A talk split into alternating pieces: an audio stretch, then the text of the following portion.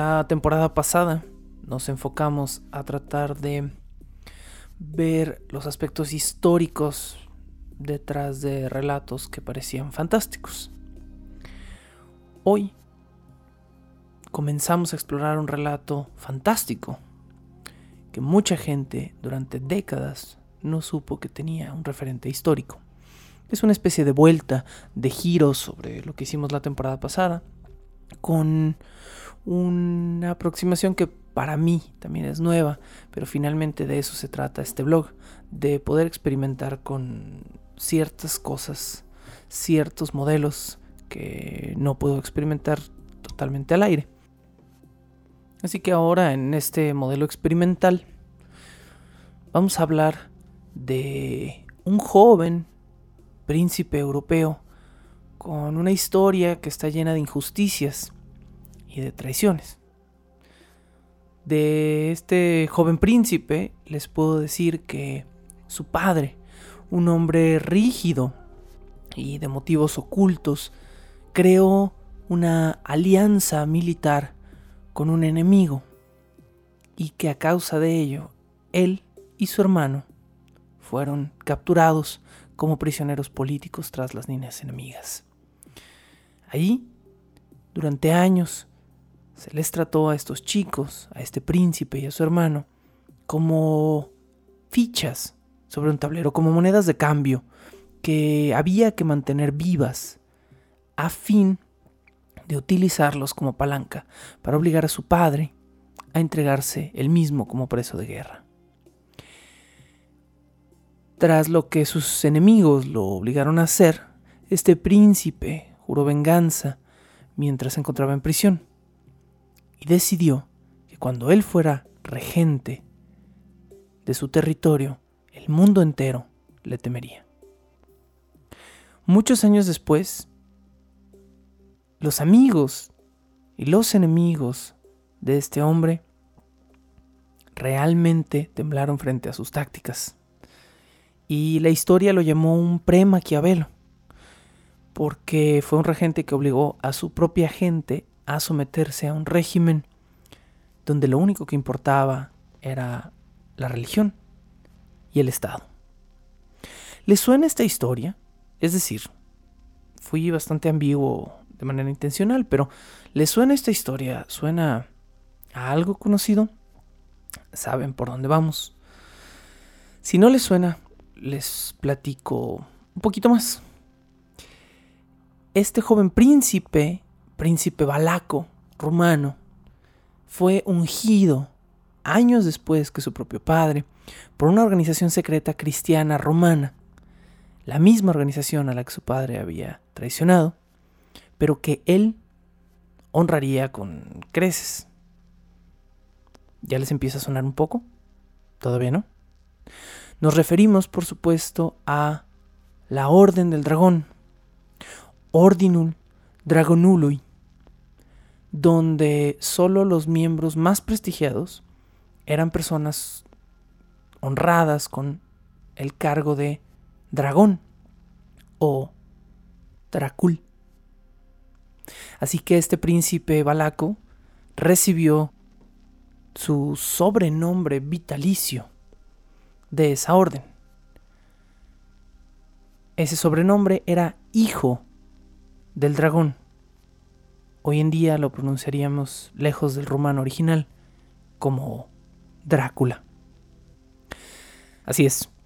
Bienvenidos a esta nueva temporada de Bajo el Puente del Troll, donde estamos aquí para hablar del vampiro más famoso del mundo, de una manera en la que no mucha gente había hablado. O me imagino que sí hay gente que lo ha hecho, que le ha dado esta aproximación totalmente histórica. eh, pero al menos yo eh, nunca he escuchado de primera mano un relato como el que yo voy a tratar de construir para ustedes. Básicamente lo que haremos será a lo largo de esta temporada ir revisando la historia detrás del el príncipe Vlad Tepes, Tepes, Vlad Tepes III. Eh, Tepes, leas en perfecto español, Tepes en algo parecido al rumano, aunque la pronunciación original sería casi como si tuviera eh, dos SHs o CHs, como Tepes, Tepes tercero, más conocido o mejor conocido como Drácula el Empalador, príncipe balaco que se ganó sus dos sobrenombres, Drácula y el Empalador, en momentos muy diferentes de su historia. Y esa historia es precisamente de lo que vamos a comenzar a hablar en este momento.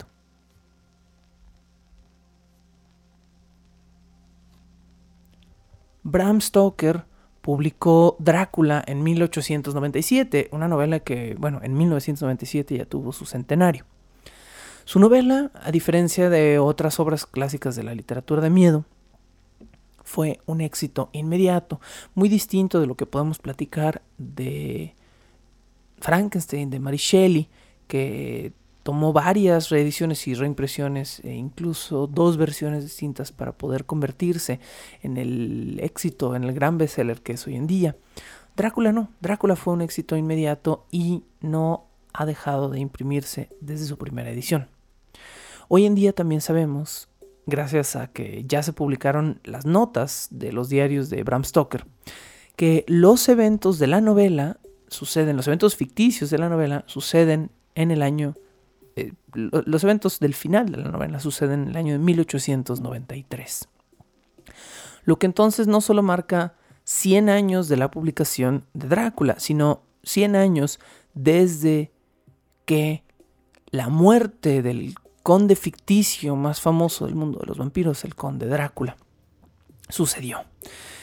Y durante décadas, como mencionaba hace un momento, muchísima gente no supo, no sabía que la figura de Drácula había estado inspirada en una figura histórica, la figura de un noble balaco de Valaquia del siglo XV. Eh, Vlad Tepes fue, y lo digo lo más correcta y suavemente posible, una figura controversial. A mí no me parece controversial, a mí me parece que era un tipo horrendo, pero históricamente es una figura controversial. En Rumania actual todavía existe gente que lo considera un héroe nacional, un hombre que llevó al país a la independencia de, los turcos. Los turcos estaban tratando de, entrar en, en Valaquia, específicamente en la región de Transilvania, y Vlad Tepes III, hijo de Vlad Dracul, segundo fue quien logró detenerlos. Esa es la versión, vamos a llamarla la versión Miguel Hidalgo de esta historia, ¿no? La versión que le cuentan a los niños en la primaria y cómo este héroe nacional logró proteger a su país de los turcos, mantenerlos a raya y darles una identidad y una independencia. Por el otro lado, quemado de la moneda, la historia realmente deja ver a un hombre terrible, endurecido por años de prisión durante su infancia y adolescencia, una figura de un hombre irreductible que trataba a enemigos, a aliados y a súbditos por igual, siempre y cuando eh, se opusieran a sus decisiones de Estado. Un hombre que, según un registro escrito del emperador Federico III en 1463, le gustaba a este hombre remojar su pan en la sangre de sus víctimas. Uno de los motivos por los cuales Stoker escoge a este hombre para, para su figura vampírica. Y un hombre cuyas tácticas de, de terror, de miedo en el campo de batalla, lo hicieron verdaderamente legendario, pero solo por los motivos equivocados. Drácula se publicó el 26 de mayo de 1897 y desde ese día, el nombre Transilvania, así como los nombres de otros lugares han quedado vinculados con el vampirismo. Solo para aclarar, Transilvania hace referencia a un grupo de estados al centro de la actual Rumania. Estos estados abarcan cerca de 100.000 kilómetros cuadrados de territorio. Otros lugares que se han vinculado específicamente con el vampirismo de Bram Stoker son lugares como Cluj o Cluj, eh, en español, el Paso del Borgo y los Cárpatos, especialmente este último lugar, los Cárpatos, mm, nos ha dejado con, con esta idea de, de, una vinculación directa para con el vampirismo. Eh, ¿Qué tanto de esto es cierto? Qué tanto es una ficción eh, absoluta y, y, nada parecida a la historia histórica detrás de todo esto. Bueno, eso es lo que vamos a explorar. Como les comentaba hace un momento, durante las primeras décadas, antes de, de saber que, que Stoker había usado una figura histórica, a nadie se le ocurrió buscar. A nadie se le ocurrió en un principio decir, bueno, este vampiro extraño, sobrenatural, con poderes de la noche, seguramente fue inspirado en una persona real. No, tuvieron que pasar décadas. De hecho, tuvieron que pasar casi cinco décadas para que alguien comenzara a hacer conexiones. A principios del siglo XX, un hombre llamado eh, hizo una investigación sobre Vlad III. Y cuando empezó a ver su historia, aún así no hizo ninguna conexión con el personaje de Bram Stoker. Fue hasta 1960 que el nombre de Vlad Tepes Drácula, eh, y de la criatura vampírica de Bram Stoker se vincularon en un texto de un fulano llamado Grigore Nadris. Nadris escríbase con doble D, en caso de que lo quieran buscar. Y inmediatamente, dos años después, 1962, apareció una biografía de Bram Stoker que, es muy chistosa porque se llama La biografía de Drácula, dos puntos, Bram Stoker. Eh, y es realmente una biografía de Stoker, pero enfocada a su, a su obra principal. Esta obra es de Harry Ludlam, y ambas obras hicieron la primera conexión. Hasta 1960, hasta más de la mitad del siglo XX, se hizo la primera conexión, o hicieron las primeras conexiones de Vlad Tepes III y el conde Drácula de Bram Stoker. Así que tuvo que pasar un ratito para que la gente le agarrara la onda a este autor irlandés famoso por esta obra y por un par de cosas más. Y ahí comienza eh, a investigarse por el porqué de esta relación. Una vez que se empieza a investigar esto, eh, se vuelve popular de cierta manera el personaje. ¿Por qué? Porque entre 1965 y 1989, Rumania queda bajo otra dictadura. Eh, por supuesto nos estamos refiriendo a la dictadura de Nicolae Ceausescu. Nicolae Ceausescu inició su dictadura bajo una premisa muy peculiar, reinar Rumania nuevamente como lo hacía Vlad Tepes III.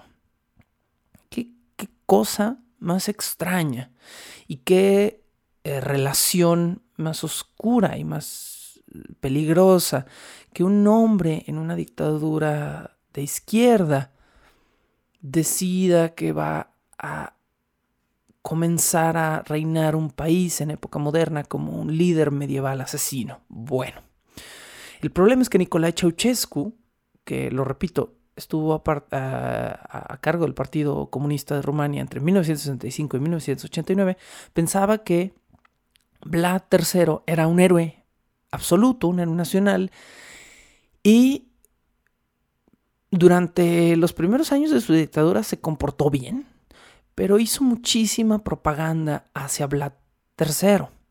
Eh, metió su, su, rostro, el rostro de Vlad Tepes, en una estampilla, le mandó a hacer placas, le mandó a hacer memorabilia, etcétera, etcétera. Y durante la primera década parece que el gobierno de Ceausescu fue mm, medianamente positivo. Eh, abrió, hizo una apertura de Rumania hacia Europa Occidental, hizo comercio con Estados Unidos, eh, se mantenía independiente respecto a la URSS, a la, Unión Soviética, y hasta ahí parece que todo el mundo contento. Pero, eh, como todo dictador, llegó a sus años de villanía, tarde o temprano, y durante la segunda década, sí, estuvo, estuvo pues más de 10 años en el, en el poder este señor.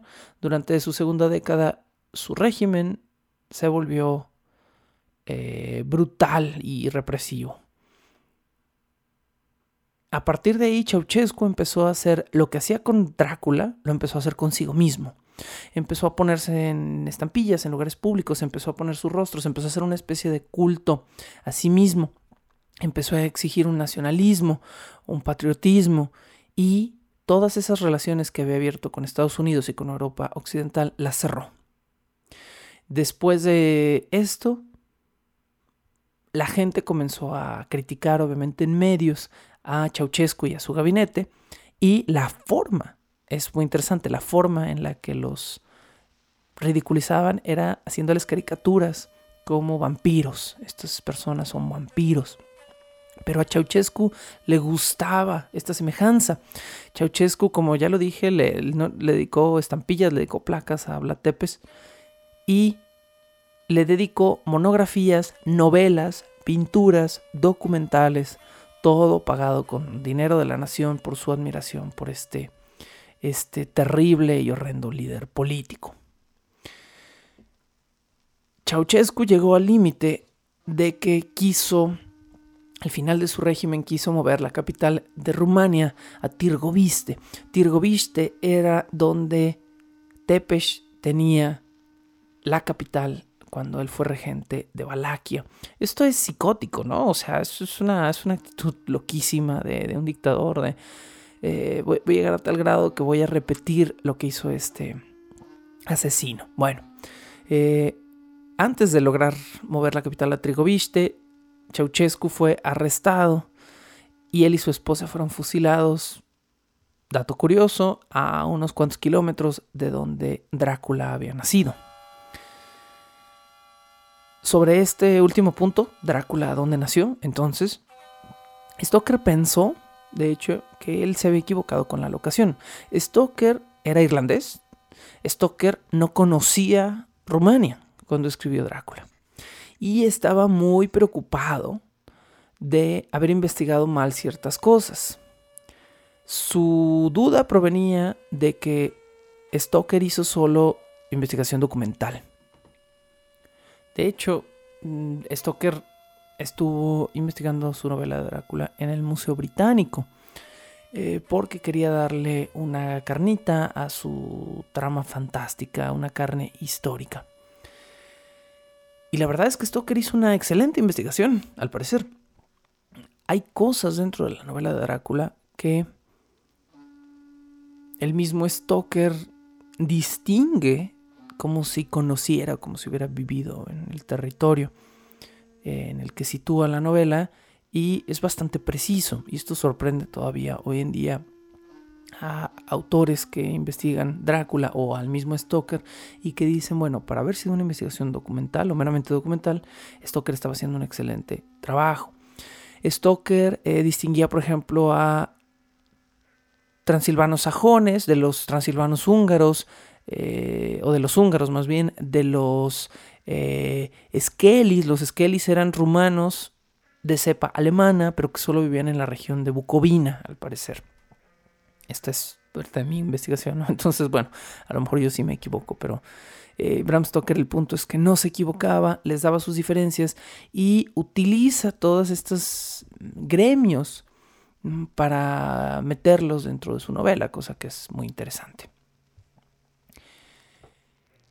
Es en este punto, entonces, eh, hemos hecho muchas digresiones, pero es en este punto donde eh, la historia se empieza a oscurecer un poquito de sangre.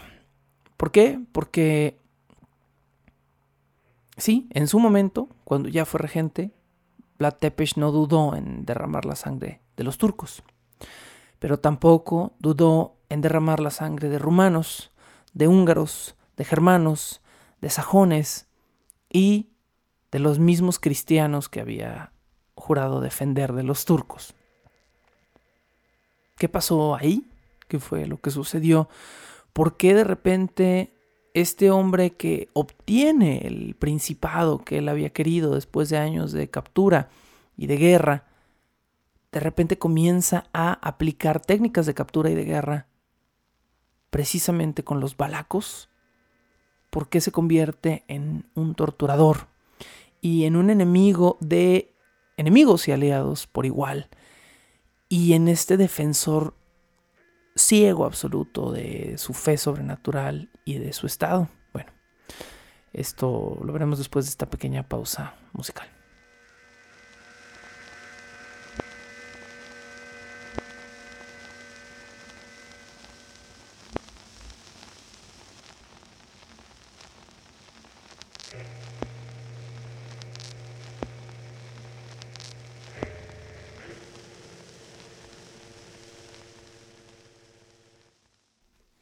El famoso Drácula nació bajo el nombre de Vlad Tepes III en 1431. Hay algunas discrepancias en algunas fuentes.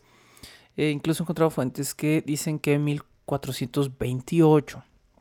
1431 parece ser como el año oficialmente aceptado. Ya veremos en, en dónde está y en placas y cosas así. Entonces, bueno. Casi de inmediato, Vlad III recibe su sobrenombre de Drácula. Pensamos que Drácula, que ahorita veremos la pronunciación y la etimología originales, pero pensamos que Drácula es el nombre ficticio que le dio Stoker. No, no es verdad. Su propio padre lo llamaba así. Eh, su padre, Dracul, Vlad Dracul o Vlad Tepes II,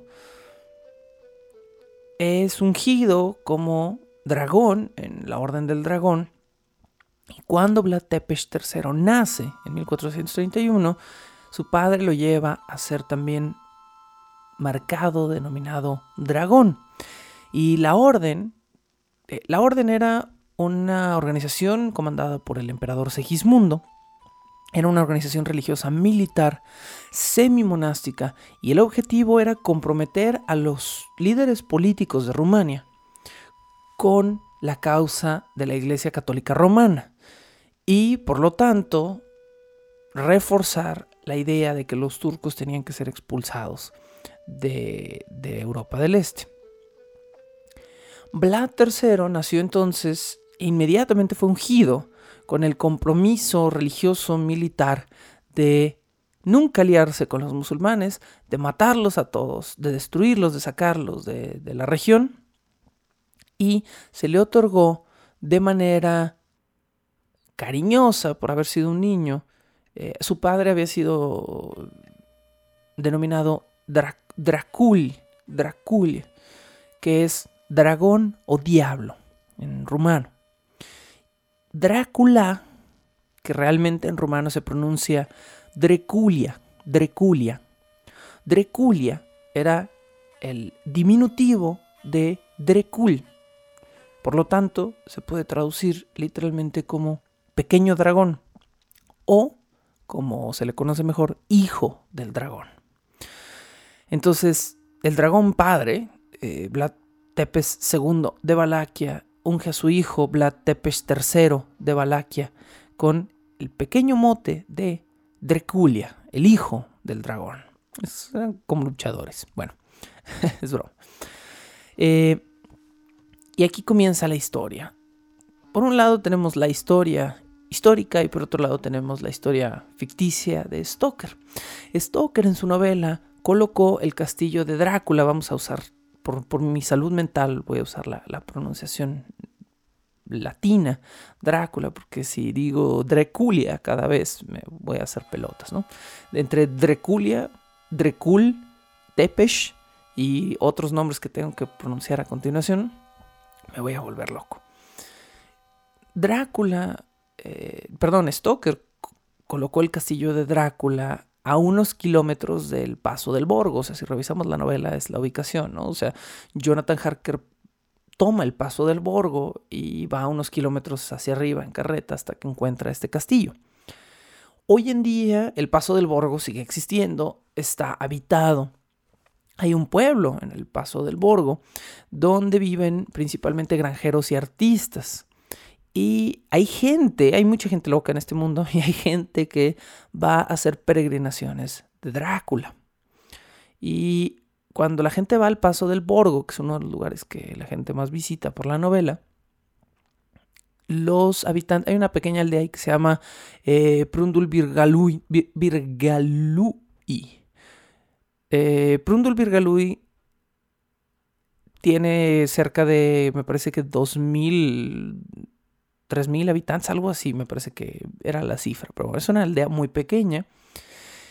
Y la gente que habita ahí le dice a los, a los fanáticos locos que van a buscar el castillo de Drácula que el castillo está de ese pueblo del Paso al Borgo, Mailamunte, Mailamunte, que significa justo detrás de esa montaña. Mm, chistoso, ¿no? Eh, ¿Dónde está el castillo? Oiga, venimos buscando. Ah, mira, pasando esa montaña, ahí lo. Pero, pero tienes que pasar la montaña, ¿no? Básicamente como una, una empresa de tontos, ¿no? ¿Por qué? Porque. Eh, la aldea está en una cordillera, en la cordillera de las montañas del Borgo, en, en un punto donde cuando pasas la montaña lo único que vas a ver es otra montaña y otra montaña y otra montaña más. Entonces es esta como empresa de tontos para eh, jugar un poquito con los turistas, ¿no? Entonces, oiga, venimos caminando desde hace dos días, venimos buscando el castillo. ¿Dónde está? Ah, Mailamunt. Está pasando la, la montañita. Ya les falta poquito, ¿no? Pero para aquellos turistas locos en peregrinación draculiana, que realmente continúan por el paso del Borgo, pasan las montañas del Borgo y llegan a Bucovina. En Bucovina está el castillo de Bistrita. Y el castillo de Bistrita fue el verdadero castillo que usó Bram Stoker como modelo para la casa de Drácula. No es un castillo de Drácula. En algún momento parece que Drácula estuvo en Bistrita, pero no es el gran castillo de Drácula. Hay dos ubicaciones, hay dos locaciones reales, históricas, que podríamos mencionar como, como verdaderos lugares. Uno va a ser el castillo de eh, John Hunyadi, que ya hablaremos más adelante de él, porque es, una figura muy importante en la vida de Draculia. Eh, pero el otro, el otro lugar es su verdadero lugar de nacimiento y ahorita es precisamente de lo que vamos a hablar. Eh, para que estemos, nada más para que estemos en la misma página, porque a mí, a mí personalmente me costó mucho hacer estas ubicaciones geográficas. Me siento un poco como Stalker, ¿no? O, como creo que debía sentirse Stalker. Al estar enfrente de archivos y de libros, leyendo textos y diciendo, bueno, puedo, citar todos estos lugares, pero ¿cómo sé que esta información es cierta? ¿no? Y por mucho que lo Wikipedias y cotejes, que yo lo hice, te quedan ciertas dudas de ciertas cosas, de ciertas discrepancias que hay entre archivos, de ciertas pronunciaciones. Y a veces te sientes inseguro. Pero bueno, para que todos estemos en la misma página, Drácula sí era de Transilvania. Este cliché es real. Vlad Tepes nació en territorio transilvano. ¿Pero qué era el territorio transilvano? El territorio transilvano eran varios estados al centro de Rumania, de donde, de, donde nació Drácula, que era Valaquia. Valaquia era un principado en la zona sur de Transilvania. Y Vlad Tepes III nació ahí, en Valaquia. ¿En dónde? ¿En un enorme castillo? No. En una casa de tres pisos que lo pueden googlear. Hoy sigue en pie. Y es un poquito triste verla hoy. No porque esté vieja y rota, sino quizá por todo lo contrario. Pero bueno, eh, Vlad Tepes III nace en una pequeña casa de tres pisos dentro del pueblo militarizado de Sikshwara. Eh, Sikshwara escríbase totalmente distinto a lo que acabo de pronunciar. Lo estoy pronunciando fonéticamente, pero se escribe eh, eh, para quien lo quiera investigar, Sig, S-I-G-H-I-S con cedilla o ara, pero se pronuncia Sigshuara. Eh, está justo en los Cárpatos, donde Bram Stoker también propone que eh, el conde vivió en algún momento, ¿no? ¿Qué era Sikshwara realmente en términos históricos? Sikshwara era una base militar que funcionaba como almacén. Estamos hablando de épocas donde no había refrigeración. Se nos olvida eso como seres humanos, ¿no? Es como hoy en día queremos un litro de leche y unos huevos y vamos por ellos a la esquina. Pero en 1400 esto no era sencillo. Entonces Sikshwara era una base militar, era un pueblo militarizado donde vivía la familia de un líder militar importante, que era, que era Vlad, Vlad Tepes II, el padre de Drácula. Y ahí estaba su esposa. Ahí nacieron sus dos hijos más pequeños. Y entonces era un lugar protegido, pero que servía para eh, almacenar comida, comercio, tropas y específicamente para pasar artículos de comercio desde Alemania Occidental y Constantinopla hacia el centro y norte de Transilvania. Y ese era el, objetivo de este pueblo, ¿no? Entonces era, lo imaginamos, o lo podemos imaginar como un pequeño pueblo fortificado, con mucha milicia, con muchísimo comercio, con sacos eh, y almacenados en un montón de almacenes y de casas de toda la, región. Vlad Tepes III, es decir, Drácula y su hermano menor, lo decíamos, nacieron en la misma casa. ¿Quién era su hermano menor? Radu. Radu era seis años menor que Drácula. Radu nació en 1437.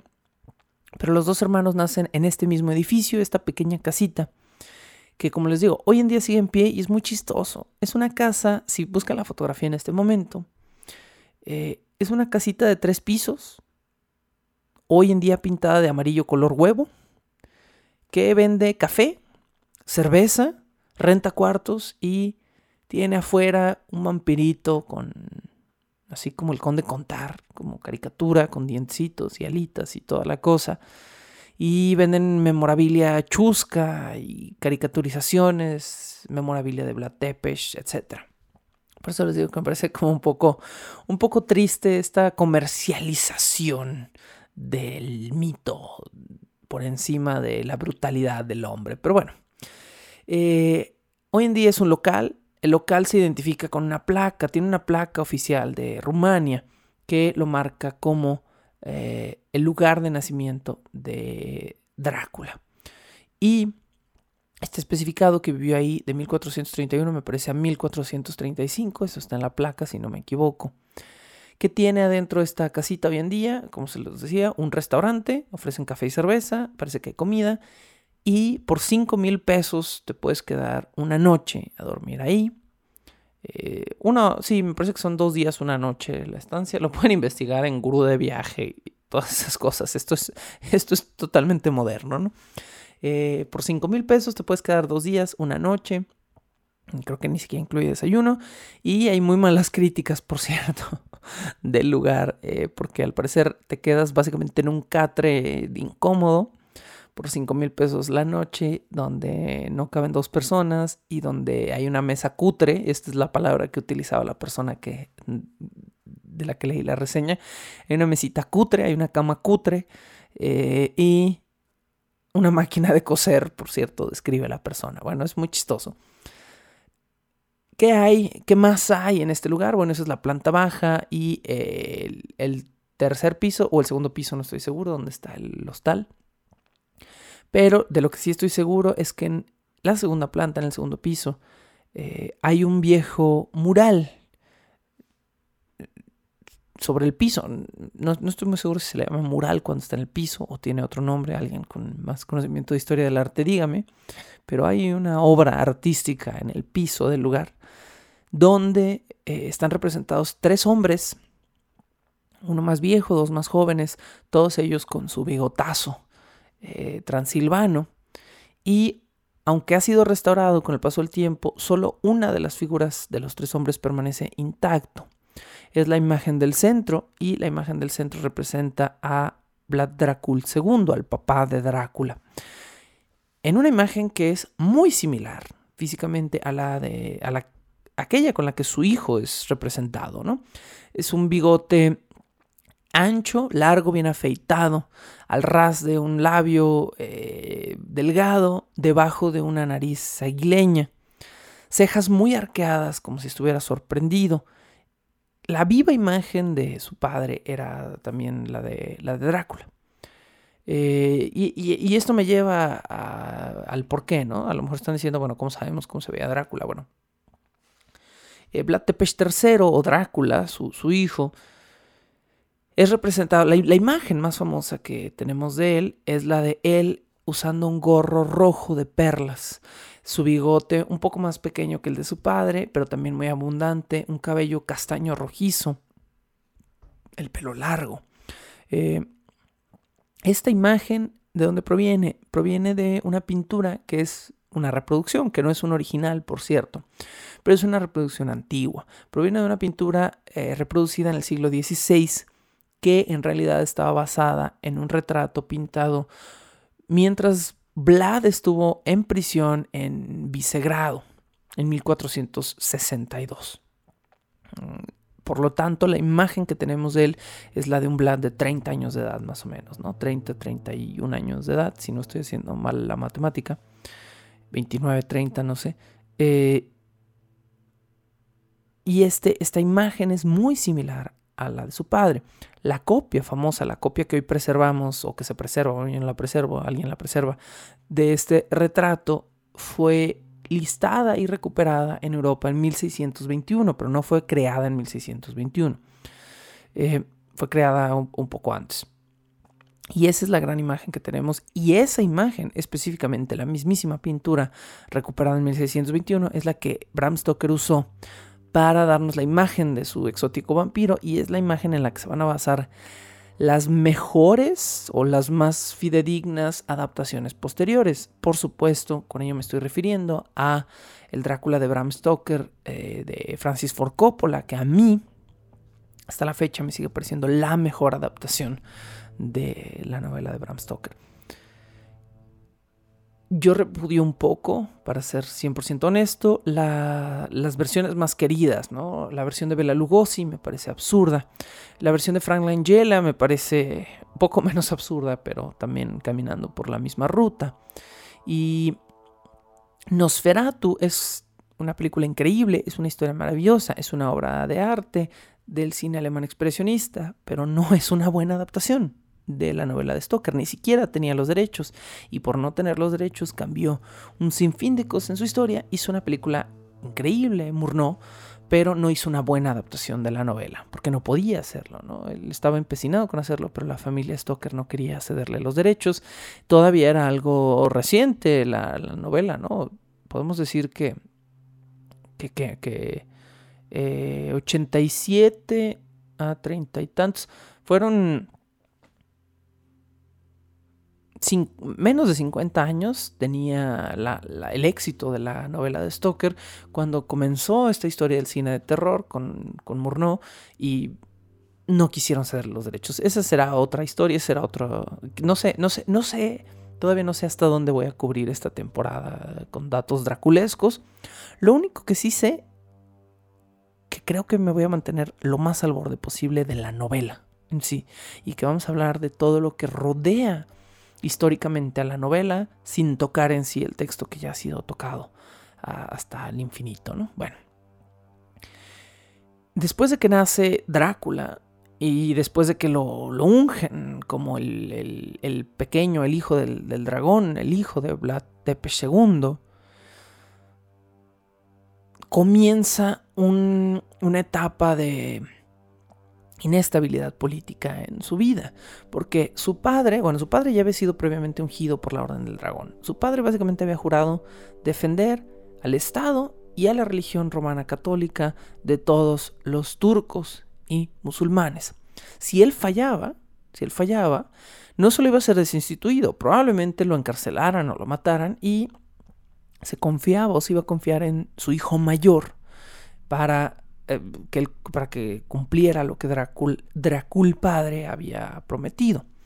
¿Quién era su hijo mayor? sí, Drácula tenía un hermano mayor, Mircea, Mircea Tepes, eh, era el hijo mayor de Vlad Tepes II, eh, hermano mayor por supuesto de Drácula y de Radu.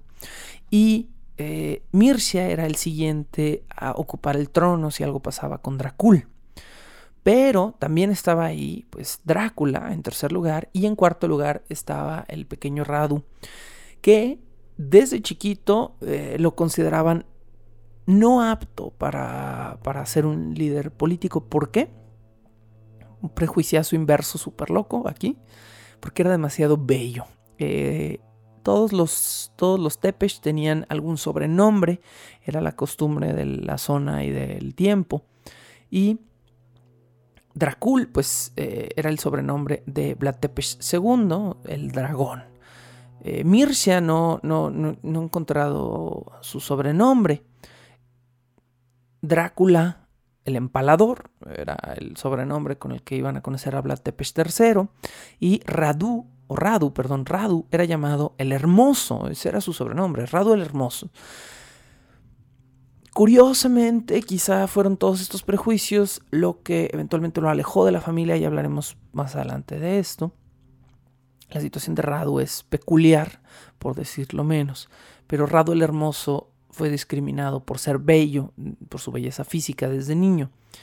Y esto generó unos rumores muy peculiares que van a afectar en su adultez. ¿Cuáles serán estos rumores? Para irnos a otra pequeña pausa pseudo musical con este fondo extraño que tenemos el día de hoy. Eh, estos rumores es que Radu era bellísimo y que se convirtió en algún punto en el amante de Mehmed II. ¿Quién era Mehmed II? El líder de los turcos y el captor de Radu y de Drácula. Y esto va a generar distintas situaciones eh, cuyas ramificaciones ya veremos en unos momentos.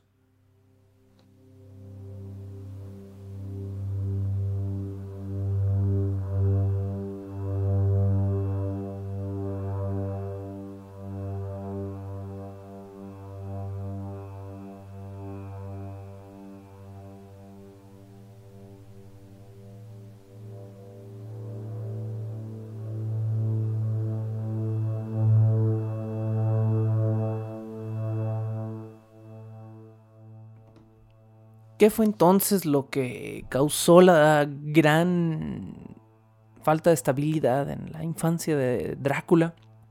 Quien iba a crecer como un gran príncipe dentro de un principado en su región, con una madre y un hermano más joven con quien jugar. Bueno, ¿qué pasó? Que su padre era un líder político muy extraño, me atrevo a decir, porque tomó una decisión que a mí me parece inconcebible después de toda esta faramaya. Pero bueno, esa es la decisión histórica que Vlad Dracul tomó. Y fue que eh, justo después de nacido su, segundo hijo, y después de haber estado sirviendo directamente como él había prometido a, a la corona valaca y de estar protegiendo a su patria de los turcos, de repente lo que él dijo es que iba a tramar un supuesto engaño. Pero lo que dijo y lo que hizo fueron, al parecer, dos cosas muy distintas. Dijo que iba a tramar un engaño para atraer al entonces líder de los turcos, Murad, y hacerle creer que era su aliado. Y Vlad Tepes II, Vlad Dracul padre, se alía con los turcos ¿Cuándo? Cuando nace su hijo Radu, en 1437. Eh, acto seguido, Vlad Dracul sale a campaña de guerra con su hijo mayor Mircea Tepes y abandonan Transilvania como líderes y señores de la zona y regresan con un estandarte turco como aliados de los turcos y comienzan a matar y a robar aldeas de Valaquia. Esto es, me parece extrañísimo, me parece un, evento histórico súper peculiar, ¿no? Eh, eh, ¿Fue, ¿Fue una traición total? ¿O fue verdaderamente parte de su supuesto plan de engañar a Murad y de hacerle creer que era su aliado. No sé, no sé, honestamente yo no lo sé. Yo no sé si hay una aclaración en, algún lugar de, esto. Ah, a lo mejor hay un Wikipedia de Vlad Dracul padre, pero creo que ni siquiera existe. Eh, pero es muy extraño este movimiento político que hace Drácula en 1437, donde básicamente se echa encima a todo su principado, a toda su corte, y donde la gente de Transilvania dice, ¿qué pasó? O sea, saliste de aquí como líder y regresaste como enemigo y empezaste a matar a tu propia gente y rompiste tu pacto con la Orden del Dragón. Drácula afirmaba que esta era una táctica secreta para salvar a su país, pero lo que realmente pasó es que se desgració frente a ambos bandos. Por un lado, los balacos decían algo está terriblemente mal, nuestro líder nos está matando y por el otro lado los turcos dijeron no, no creo que realmente la lealtad que Vlad II nos está jurando sea verdadera. Y fue una terrible movida política. ¿Qué es lo que pasa? En el momento en el que Vlad Dracul regresa a sus tierras, cruza el Danubio, dice, dice la historia, ¿no? En el momento en el que cruza el Danubio, es decir, en el momento en el que está dentro de Transilvania, él y sus dos hijos más pequeños, Drácula y Radu, son puestos, dice el evento histórico, en cadenas de hierro en el año 1442. Drácula tenía entonces 11 años de edad. Aquí es donde comienza a descarrilarse todo en la vida de Drácula. Drácula padre es sometido a volver a jurar lealtad a los turcos. Entonces, eh, su, su, líder entonces era Murmad II.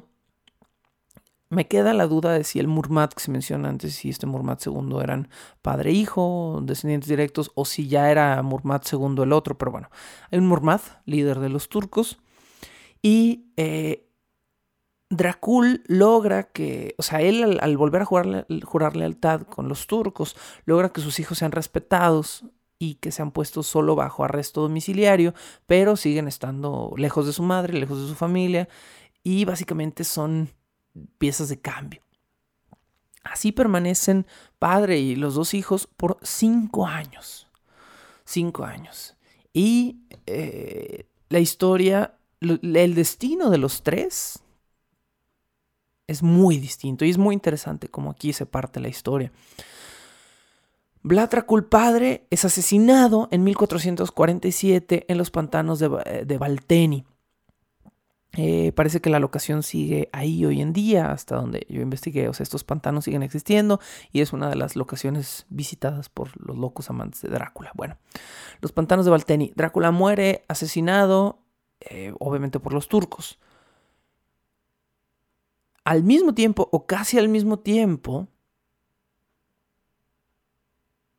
algo también sucede con Mirsha, ahorita lo mencionamos, pero eh, hablemos de los dos chiquillos. ¿Qué pasó con los dos chiquillos que estaban presos junto con su padre? Vlad III o Drácula. Hay dos versiones. En una de las versiones es liberado como ficha de cambio de batalla y en otra versión, que me parece la versión más mm, imposible, más, más, improbable más bien, es porque no es imposible, es que eh, Drácula escapó, escapó a los 11 años de edad. ¿A los 11? Sí, más o menos. No, no es cierto, perdón. Drácula tenía, en el 42 tenía 11, en el 48 tendría 6 años más, tenía 17. A los 17 años de edad eh, supuestamente se escapó. No sé, no sé qué tan, qué tan cierto sea. Corre la leyenda de que los turcos le tenían muchísimo respeto a Drácula, de que respetaban mucho su valor, su fuerza, su tenacidad, y quizá lo dejaron escapar. Esa es una de las ideas. Otra idea es que fue liberado, otra idea es que se escapó a pesar de que los turcos lo quisieron mantener ahí, pero no lo pudieron mantener eh, ahí y como estaba solo en arresto domiciliario, no tenía la seguridad suficiente. Bueno, sea cual sea la, la verdad, lo que sí sabemos de cierto es que Murad II se quedó con Radu, quien era seis años menor, quien debía tener a la fecha, si Drácula tenía 17, eh, entonces ahora sí, Radu tenía 11 y Radu, perdón, Radu, Radu, Radu se queda con Murad II y los turcos lo crían. Y cuando es adulto, Radu se alía con los turcos, igual que su padre. Entonces me, me, parece como muy fascinante, ¿no? Todo este aspecto de cómo gente real en situaciones que hoy en día vemos como simple historia se comportan de una manera muy humana y no de esta manera totalmente heroica y falsa, ¿no? Que a veces nos cuenta la historia. Bueno. Drácula va a recordar en cartas que dejó que sus años como preso político, cuando era niño y adolescente, le dejaron una cosa bien metida en la cabeza. La vida humana era una simple moneda de cambio y una no muy valiosa. Eso es algo que forma parte de las cartas de Drácula. Además de eso, quedó con una moral totalmente pervertida Drácula, donde se entrenó, y esto va a ser parte de lo que venga a continuación, para pensar que solo, el hombre solo debía actuar en beneficio del Estado. Así que eh, los turcos se habían convertido en sus más grandes enemigos. Sí, se supone que ya lo eran, se supone que ya lo tenían preso, pero en este momento él tiene una vendetta personal, ¿no? Con los turcos. Si bien los turcos le habían enseñado su lenguaje, porque Drácula hablaba turco, y si bien eh, lo habían cuidado durante años a él y a su hermano pequeño y habían, eh, entre comillas, respetado que fueran presos, presos políticos más o menos bien cuidados, no creo que hayan estado tampoco bajo las mejores condiciones, pero a pesar de eso, los turcos tenían preso a su hermano pequeño y tenían que ser eliminados. Nunca más iba Drácula a confiar en nadie. Esa es otra de las lecciones que parece haberle quedado ¿no? de, este episodio. Eh, se muere su padre y decíamos que algo pasó con su hermano. Bueno, es justo este punto en el que me gustaría mencionarlo. Habíamos dicho que estaba Vlad Dracul II, estaba primero Mirsha Tepes, que era su hermano mayor y que era el, siguiente en el, en el orden para convertirse en príncipe de Valaquia, y luego estaba Drácula. Pero poco después de que matan a su padre, los turcos toman eh, Mirsha prisionero y le sacan los ojos, bueno, los ciegan con hierros calientes en Tirgoviste, donde era la capital. Eh, así que de repente, ahora Drácula, en unos años, era el heredero a la corona de Valaquia. Su padre, Vlad Drácula II, asumió que Drácula y Radu iban a morir. Esto es muy peculiar. Antes de ser sacrificado en los pantanos, Drácula II escribió lo siguiente. Dijo, por favor, entiendan que permití que masacraran a mis hijos por el bien de la paz cristiana, porque yo, para que yo y mi país sigamos sirviendo al imperio romano. De hecho, es un milagro que los turcos no hayan decapitado ya a Drácula y a Radu. Aquí este, este pequeño fragmento de, una de las últimas cartas, o la última carta escrita por, por Vlad Tepes II, es muy interesante por dos razones. Él asume que en el momento en el que lo sacrifiquen van a matar a sus hijos y lo da por hecho. O sea, ah, yo permití que masacraran a mis hijos. Y no los masacran, los, los turcos los mantienen vivos, a ambos. La otra cosa muy interesante es que lo llama Drácula, y esto es algo que les decía, ¿no? Que pensamos que el, mote Drácula es dado por Stoker, no, su propio padre lo llamaba así por su, por su apodo. De cierta manera creo que estaba encariñado y orgulloso con el hecho de que era el, hijo del dragón, era su, su hijo, ¿no? Eh, entonces, bueno, Vlad Tepes II asume que van a matar a sus hijos. Aquí entra otra ficha en el tablero, otro personaje más del que tenemos que hablar, que es John Hunyadi. Ya lo habíamos mencionado, dijimos algo de su castillo previamente. ¿Quién era entonces John Hunyadi? John Hunyadi había sido otro caballero cristiano que también había formado parte de la Orden del Dragón y que había sido aliado de Drácula, del, del padre de Drácula. Pero cuando Drácula traiciona a la Orden del Dragón, John Hunyadi se vuelve su enemigo. Eh, antes había sido su gran aliado, habían sido, no sé, no, me atrevo a decir que hayan sido amigos, porque creo que eso no, no se sabe de cierto, pero habían sido aliados. Y cuando Dracul se alía con los turcos, John Hunyadi jura me imagino que una especie de venganza contra Vlad Tepes II. Pero, pero, pero, John Hunyadi también eh, expresaba cierto odio por sus dos hijos más pequeños. Drácula entonces escapa o es liberado por los turcos en 1448. Los húngaros quisieron, o sea, tenían la intención de ayudarlo y hacerlo regresar al trono de Valaquia ese mismo año y ungirlo como príncipe de Valaquia. Tenía en este momento Drácula, si estamos calculando bien, unos 20 años de edad. 17 eh, si nació en 1428, pero no, si tomamos la fecha de 1431, que parece ser la oficial, tenía unos 20 años de edad, ¿no? 20 años cerrados, bueno. Eh, entonces, los húngaros querían que Drácula regresara y se hiciera el príncipe de Valaquia y San se acabó. Drácula no quiso regresar inmediatamente. Drácula temía ser utilizado o eh, convertirse nuevamente en una moneda de cambio. A lo mejor temía John Hunyadi. No estamos seguros de por qué en ese momento no decidió. Pero lo que hizo fue exiliarse a Moldavia. ¿Por qué? Que había ahí tenía un familiar vivo que lo podía cuidar y era su primo Stephen eh, Stephen o Stepen, Stepen supongo que es la pronunciación, no creo que se pronuncie Steven en, rumano, ¿no? Stepen. Eh, su primo Stepen se va a convertir en su primer amigo de vida. Es la primera persona con la que Drácula se siente verdaderamente cercano y cómodo.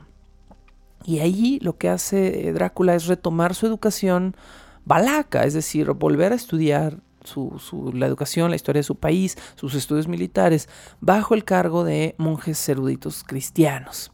Y se queda en Moldavia hasta 1451. ¿no? Entonces estamos, estamos eh, pensando que pasó cerca de 4 o 5 años en Moldavia, autoexiliado, viviendo con su primo, quien se convierte en su gran amigo, y volviéndose, en pocas palabras, un adulto más íntegro, y luego, y luego, como su padre, la, familia Tepesh estaba llena de sorpresas extrañas, estratégicas, militares y políticas. Su padre que de repente jura un día proteger a todos los cristianos y matar a todos los turcos. Seis años después mata a todos los cristianos y protege a los turcos. Su hijo Drácula, su manzana, no había caído muy lejos de su árbol. Y hace un movimiento estratégico rarísimo pero que le resulta para lo mejor. Después de haber huido, después de haberse autoexiliado a Moldavia, de haber huido de eh, la corona de los húngaros y de John Hunyadi, Drácula regresa voluntariamente de su exilio, se pone en manos de John Hunyadi, va, se le hinca enfrente y le dice, haz conmigo lo que quieras. Yo sé que fuiste enemigo de mi padre, pero yo reconozco, eh, en ese momento, bueno, hay que aclararlo, en ese momento John Hunyadi era el príncipe de Valaquia, es decir, tenía, estaba ocupando el cargo que debía ser de Drácula. Y en vez de ir a debatirlo, de peleárselo, se pone a los pies de John Hunyadi y le dice, haz conmigo lo que quieras. No sé, no sé si él sabía algo que yo no sé, bueno, pues seguramente, ¿ah? pero no, estoy seguro yo en, mi historia, pues en lo que yo he investigado, si Drácula sabía algo, si Drácula pensaba que John Hunyadi lo iba a perdonar, si pensó que Hunyadi lo necesitaba, no sé, no sé qué fue, pero lo cierto es que Hunyadi era un hombre muy inteligente y vio a Drácula como una excelente pieza estratégica el verdadero heredero del puesto político que él tenía en ese momento va, se le pone a los pies y le dice, yo no vengo a robarte tu chamba, haz conmigo lo que quieras.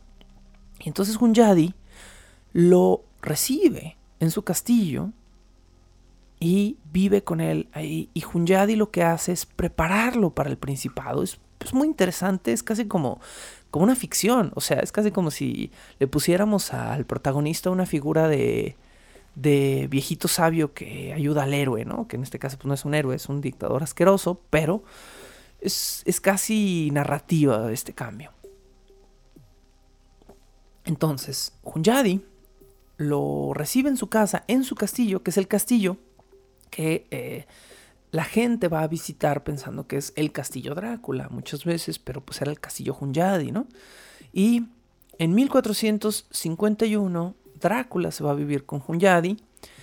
Hunyadi muere en 1456, cinco años después, pero esos cinco años Hunyadi se convierte en un tutor para el príncipe Drácula.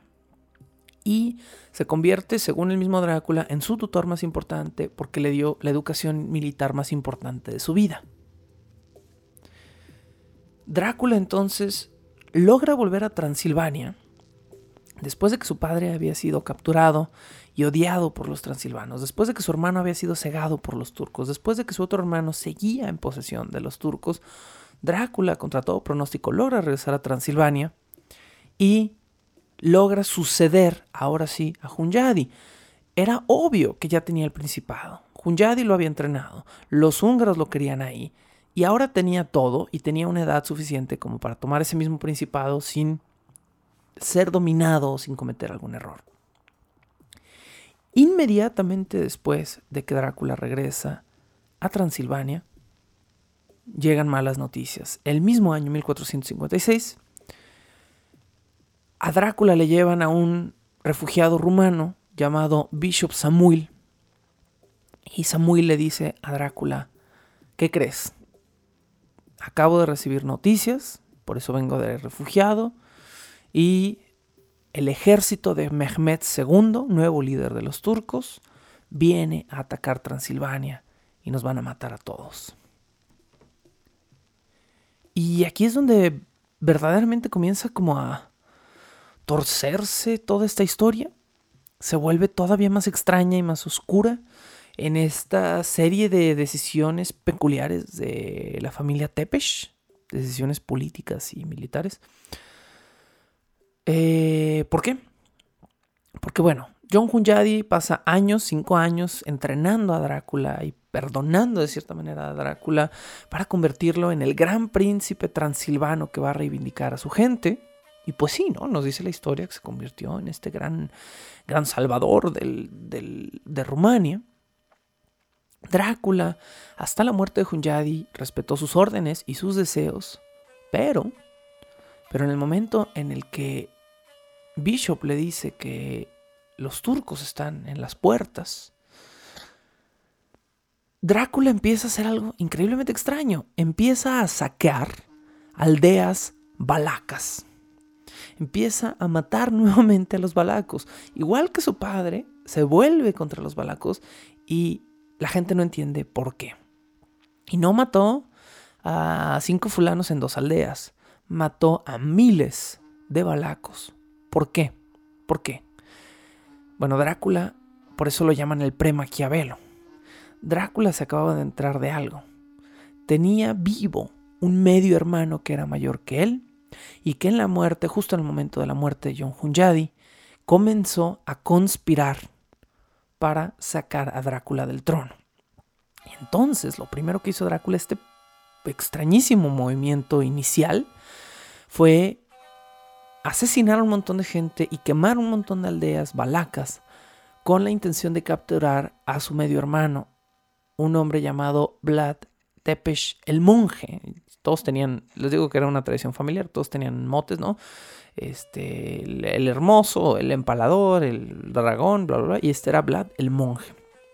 Este medio hermano eh, había empezado a conspirar en contra suya, pretendía quitarle el poder y en este arranque por asegurar ese principado, esa corona, que ahora Vlad Tepes sentía que, se merecía, comienza la verdadera leyenda del, del, monstruo detrás del hombre. ¿Por qué?